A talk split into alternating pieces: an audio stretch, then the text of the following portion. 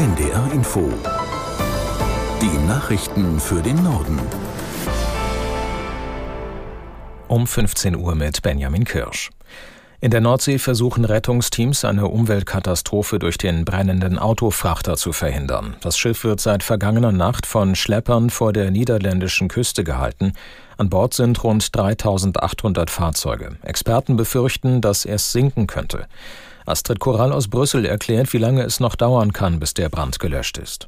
Einige sprechen davon, dass das Tage dauern kann, vielleicht auch Wochen. Das ist natürlich auch davon abhängig, wie sich jetzt die Hitze und der Brand an Bord entwickeln.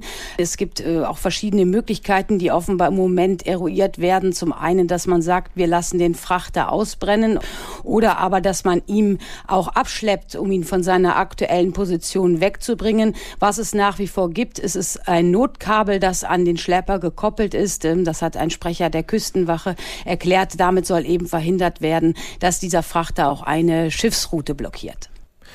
Im Niger hat sich die Armeeführung hinter die Putschisten gestellt. Das geht aus einer Erklärung des Generalstabschefs hervor. Nachdem er gestern von Militärs abgesetzt worden war, hat sich Staatschef Basum heute zum ersten Mal zu Wort gemeldet. Aus Rabat Dunja Sadaki. Präsident Bassoum rief auf Twitter dazu auf, die hart erkämpften Errungenschaften der Demokratie zu bewahren. Sein Außenminister Massoudou bat seine Landsleute, den Putschversuch nicht zu unterstützen. Es sei nicht die gesamte Armee, die sich an dem Staatsstreich beteilige. Die Putschisten sollten ihre Forderungen im Gespräch klären. Laut dem Außenminister geht es Präsident Bassoum gut, er habe mit ihm gesprochen. Massoudou warnte darüber hinaus davor, dass Niger um Jahrzehnte zurückgeworfen werde und Fortschritt durch den Putsch blockiert werde. In der Hauptstadt Niamey ist die Lage immer noch unübersichtlich. Am Mittwochabend hatten Militärs in einer Fernsehansprache die Absetzung des Präsidenten und der Regierung verkündet, die Grenzen geschlossen und eine Ausgangssperre verhängt. Die Präsidentin der Diakonie Katastrophenhilfe Prün hat die geplanten Haushaltskürzungen für humanitäre Hilfe durch die Bundesregierung kritisiert. Diese seien angesichts vieler hungernder Menschen und spürbaren Auswirkungen des Klimawandels rückwärtsgewandt und kurzsichtig, sagte Prün. Der Haushaltsentwurf für 2024 sehe Kürzungen im Ausland um fast eine Milliarde Euro vor. Damit betreibe die Regierung Kahlschlag.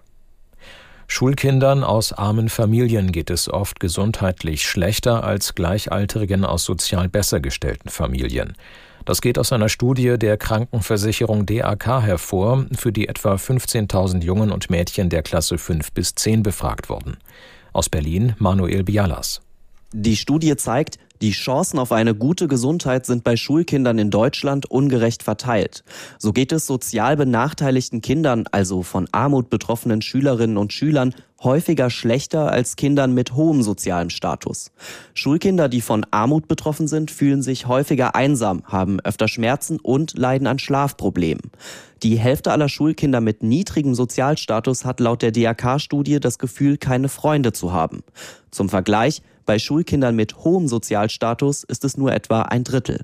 Das Bundesfamilienministerium nimmt die Studie zum Anlass, um erneut für eine sogenannte Kindergrundsicherung zu werben.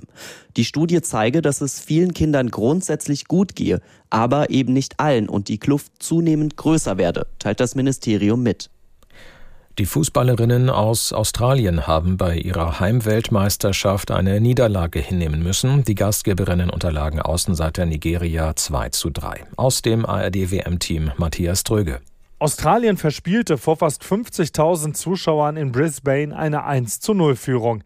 Erst in der zehnten Minute der Nachspielzeit kam Australien zum 2 zu 3. Die Gastgeber brauchen im letzten Spiel einen Sieg, um noch ins Achtelfinale einzuziehen.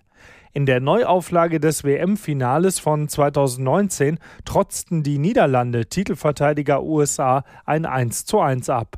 Beide Nationen haben weiter gute Chancen auf den Einzug in die K.O.-Runde. Portugals 2 zu 0 Erfolg gegen Vietnam hätte deutlich höher ausfallen können. Im Duell der Neulinge war Vietnam so gut wie chancenlos und ist ausgeschieden. Soweit die Meldungen.